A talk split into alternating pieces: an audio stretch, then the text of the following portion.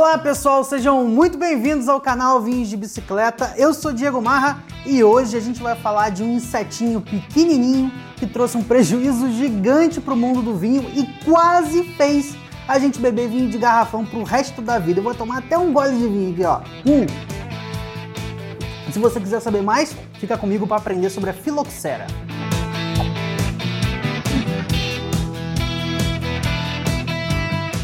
Pessoal, se você gosta do nosso conteúdo, não esqueça de curtir, compartilhar no grupo de WhatsApp daquelas pessoas que você sabe que gostam de vinho. Apesar da gente ser o maior canal de vinhos da América Latina, ainda tem muita gente que não conhece o nosso conteúdo. Então, divulgando, você ajuda muito no nosso trabalho, beleza? Mas vamos lá, eu preciso explicar em primeiro lugar que na Europa a gente tem um tipo de uva, uma espécie de uva, né? A Vitis vinifera. Eu vou chamar aqui de uvas europeias. Sabe todas aquelas uvas que você conhece? Cabernet Sauvignon, Merlot, todas elas. Elas são uvas pequenininhas que têm a casca grossa, tem muita substância concentrada, até dá para comer, mas as sementes são tão grandes que o custo-benefício você comer uma fruta dessa nem vale a pena. A produtividade é baixa, são videiras difíceis de cultivar. Mas quando as uvas são vinificadas, elas fazem vinhos realmente extraordinários. Do outro lado do Oceano Atlântico, a gente tem o continente americano com uvas nativas também. São várias espécies. A Vitis rotundifolia, Vitis rupestres, Vitis labrusca, são várias. Eu não vou enumerar todas aqui e para simplificar o meu trabalho e o aprendizado de vocês, eu vou chamar de uvas americanas. As uvas americanas, ela tem a casca fina, elas são carnudas, elas são aguadas, são legais para você comer na mesa, né? São docinhas uh, tem alta produtividade, uma boa adaptabilidade a diversos climas, inclusive aos climas mais úmidos, elas aguentam as pragas, mas quando o produtor vai vinificar as uvas, o vinho realmente fica muito fraco e fica com um gosto meio estranho, ruim, parece uma resina, tá? Agora, no século XIX, eu estou falando aí por volta de 1830, o conhecimento científico da humanidade sobre as uvas já tinha evoluído bastante. E surgiu o interesse dos produtores de fazer um cruzamento entre esses dois tipos, as uvas americanas e uvas europeias, para buscar uma uva híbrida que tivesse qualidade dos dois lados. Claro que muitos produtores tiveram sucesso nisso, né? Você conhece, por exemplo, a uva Isabel? A uva Isabel é uma uva híbrida que se espalhou bastante pela América do Norte, inclusive pelo Brasil, América do Sul também, por quê? Porque ela faz vinhos bem baratos, o custo-benefício de plantar essa uva é muito bom, porque ela é muito adaptável a qualquer tipo de clima, a qualquer tipo de solo, né? E ela é resistente às pragas. Então, ela foi mais ou menos um pontapé na indústria do vinho aqui no Brasil por volta do século XIX. E até hoje no Brasil, a gente ainda planta muita uva de mesa, que são as uvas americanas, as uvas híbridas, para fazer vinho de baixa qualidade e barato que vende muito. 85% do vinho brasileiro ainda é vinho de mesa. Então, no século XIX, quando os produtores europeus viram que essas uvas híbridas faziam sucesso por aqui, faziam vinhos baratos e que vendiam muito, surgiu o interesse também, principalmente das regiões mais desprestigiadas, né? Produtor pensando, ah, se eles fazem sucesso lá, por que eu não posso trazer alguns clones de, de uva híbrida ou de uva americano para fazer os meus cruzamentos, os meus testes aqui na Europa? Pode sim. E tudo isso associado à invenção da navegação a vapor, cruzar o Atlântico, que demorava três meses, passou a durar alguns dias. Então o fluxo de mercadorias do, da Europa para o Novo Mundo e vice-versa acabou sendo muito grande e com isso a gente teve muita muda saindo, muita videira saindo lá da América do Norte no Pará na Europa, tá? E com elas, infelizmente, um pulgão, um inseto pequenininho nativo da América do Norte, que depois ia ganhar o nome de Phylloxera. Eis que essas videiras americanas e híbridas foram plantadas no Languedoc, que é uma região que fica no sul da França, e lá algumas videiras europeias começaram a morrer, né? E não é uma videirinha morreu não. Um vinhedo morria todo, murchava e morria, depois o vinhedo do vizinho, depois o vinhedo do outro vizinho. Era uma coisa desesperadora. Tudo isso por volta de 1863. E ó, pessoal, demoraram cinco anos para o pessoal descobrir o que estava matando as videiras. Foi só em 1868 que um biólogo francês, Jules Planchon, ele sim, sem querer, fazendo trabalho de campo, desenterrou uma videira e viu que existiam insetos se alimentando na raiz da videira, né? Ele achou que estava descobrindo uma coisa nova, deu o nome de filoxera E depois de algum estudo, ele veio com a tese de que esse bicho era do Novo Mundo, era da América do Norte e tinha vindo para a Europa com as videiras americanas e híbridas. Agora, pessoal, por que as videiras europeias morriam? Como funciona a filoxera? O ciclo da filoxera é muito complexo, envolve reprodução sexuada, sexuada, um monte de fase da larva. Enfim, eu não vou falar dele aqui, não vou descrever ele aqui. Que você precisa saber? A filoxera é um pulgão bem pequenininho que ataca primeiro a folha da videira. Na folha da videira, por dentro da folha, ele cria uns bolsões onde ele coloca mais uma centena de ovos, né?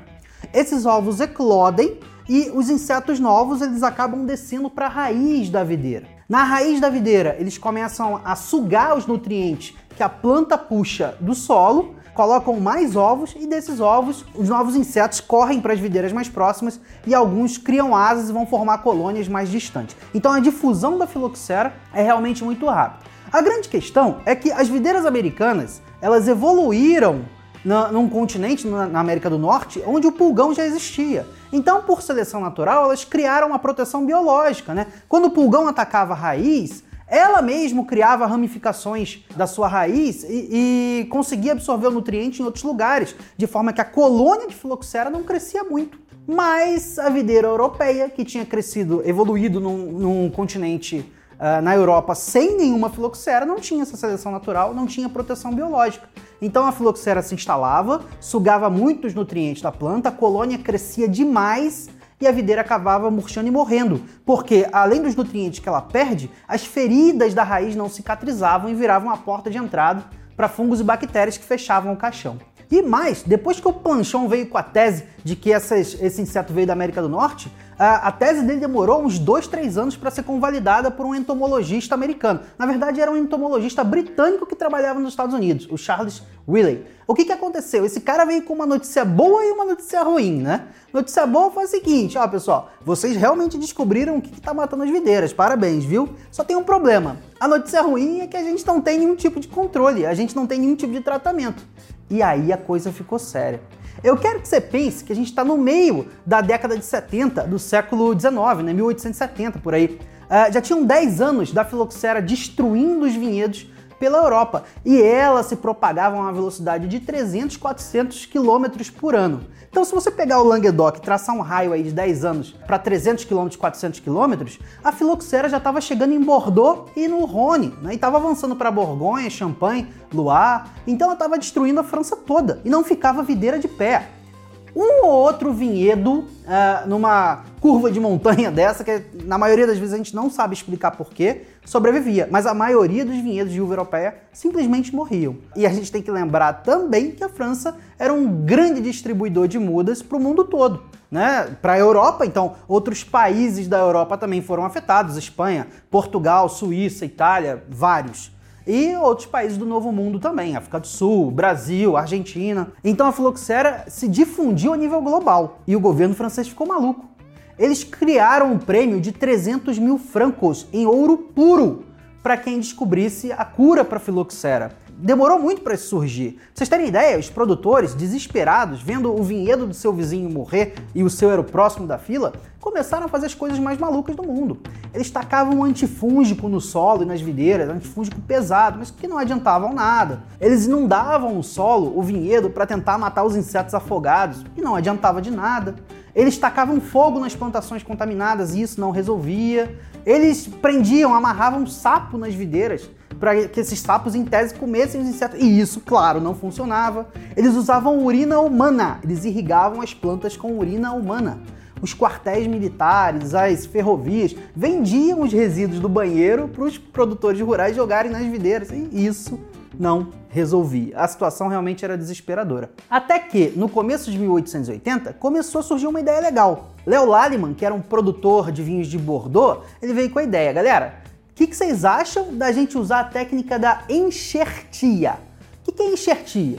Ah, o problema é a raiz da videira europeia? Beleza, a gente pega uma muda de videira europeia, corta a raiz e joga fora. Pega uma muda de videira americana, corta o caule e joga fora, fica só com a raiz. E você vai fincar a videira europeia na raiz da videira americana e vai plantar assim. Essa técnica de enxertia faria com que a videira europeia crescesse nessa raiz americana E essa técnica, na verdade, já era usada para muitas outras coisas. Era uma técnica antiga, usada para flores ornamentais, para árvore frutífera. Agora, para fazer vinho, não. Então, pensa só, Bordeaux, uma das regiões que na época já eram mais proeminentes do mundo, teve muita gente que torceu o nariz e não quis aceitar. Entendeu? Laliman, você é maluco. Eu não vou nunca botar a minha videira europeia numa raiz americana porque o meu vinho vai ficar uma porcaria. O que os produtores queriam, em sua maioria, era uma solução química. Alguém que viesse com um veneno, um produto químico, que matasse a filoxera sem afetar as videiras. E essa solução química, infelizmente, não chegou. Até hoje não chegou, né?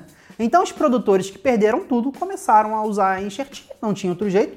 Demorou uns 5 anos para as mudas crescerem, mais 5 anos para eles conseguirem vinificar alguma coisa e graças a Deus comprovaram que o vinho não ficava ruim, o vinho fica bom. Então as videiras todas, na maior parte do mundo hoje em dia, são plantadas com enxertia. A gente diz que a raiz americana é o porta-enxerto e a videira, o caule né, da videira europeia é a, videira enxertada. E se você está com uma tacinha de vinho aí na mão hoje, muito provavelmente o vinho que você bebe foi feito com uvas de uma videira enxertada, beleza? E olha que Léo Laliman, aquele produtor que sugeriu a enxertia, tentou resgatar o prêmio com o governo francês, né?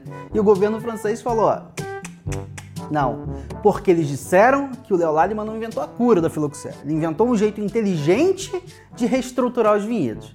E por mais que a gente ache que é uma sacanagem gigante com o cara, na verdade eu tenho a tendência de concordar com o governo francês. Vê só, né?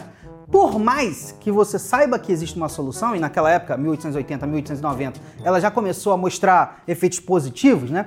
Nenhum viticultor que tinha o seu, uh, o seu vinhedo sem ser atacado ia arrancar fora as videiras para plantar o videira enxertada. Não, ele esperar que a filoxera atacasse. Então em 1900, 1910, 1920, ainda tinha vinhedo sendo atacado na, na Europa inteira, beleza? Tinha país que ainda estava sendo atacado e depois o produtor tinha que reinvestir para fazer o plantio todo de novo, tá? Muitos produtores pequenos, aliás, não conseguiram bancar esse reinvestimento, tiveram que vender suas terras. Muito investidor francês que concentrava suas terras na França começou a investir em outros lugares, outro país, na diversificação dos investimentos.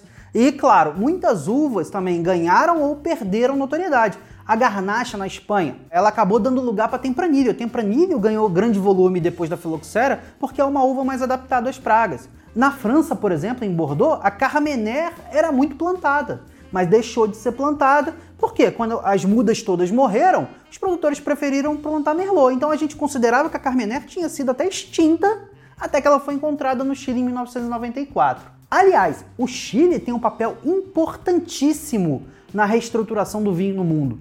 Por quê? Porque o Chile é uma tripa de cordilheiras, né? Os vinhedos ficam afastados e essas cordilheiras elas acabam funcionando como uma barreira física para o avanço da filoxera. Então o Chile quase não foi afetado. Existe uma certa sugestão de que o solo do Chile ele é rico em cobre e que o cobre de certa forma é tóxico para a filoxera da raiz. Então por isso que a filoxera não pegou bem lá, tá? Mas enfim, foi o Chile que vendeu mudas para o resto do, do mundo inteiro, inclusive para a França, para a reestruturação dos vinhedos. Isso é muito importante. E hoje a gente sabe também que a filoxera não se dá bem em solos arenosos, tá? Então, muitos vinhedos plantados em solos arenosos, por exemplo, quando a gente pega a região de Colares em Portugal, uma região que fica próxima de Lisboa, região belíssima. As videiras são plantadas nas dunas de areia, uma coisa incrível, viu? Lá a filoxera não conseguiu destruir os vinhedos. E até hoje, na denominação de origem Colares, é exigência da denominação de origem que as videiras sejam plantadas sobre o seu próprio pé europeu. A gente chama isso de pé franco, tá? É uma exigência que é diferencial para colares, né? Afinal de contas, eles não usam enxerto por lá, tá? Mas no resto do mundo todo, uh, grande parte dos países usa o enxerto. E se você acha que a filoxera acabou no mundo, tá muito enganado. 1980 foi a vez da Califórnia ser atacada. Eles usavam um porta-enxerto lá que era eficaz, até que de repente a natureza evolui, o pulgão evolui, atacou os enxertos, as videiras enxertadas e matou tudo. Eles tiveram que replantar é, com base em novos porta-enxertos mais atuais. 1990, ontem praticamente, né? Foi a vez da Austrália e Nova Zelândia que passaram pelo mesmo perrengue. Até hoje não tem uma, um químico que seja muito eficiente. A solução ainda é você fazer um controle sanitário absurdo para que as mudas novas não cheguem no seu terreno contaminadas, afinal de contas você está prejudicando você e os seus vizinhos, né? Que salva o país inteiro. E, claro, replantar os vinhedos com enxertos americanos que sejam resistentes à filoxera. Essa é a melhor saída até hoje, beleza? E pessoal, sendo muito sincero, Ainda bem que a videira europeia, a videira vinífera, não foi extinta, né? Porque se ela fosse extinta e com ela o vinho fino, o mundo seria um pouquinho mais triste. A gente perderia uma bela expressão de arte que caminha com a humanidade há milênios. Então, pessoal, um brinde ao vinho e à inventividade humana, viu? E ó, se você gosta do nosso conteúdo, não esquece de deixar aquele like, não esquece de comentar, compartilhar, que isso ajuda bastante a gente. Saúde, pessoal, até a próxima!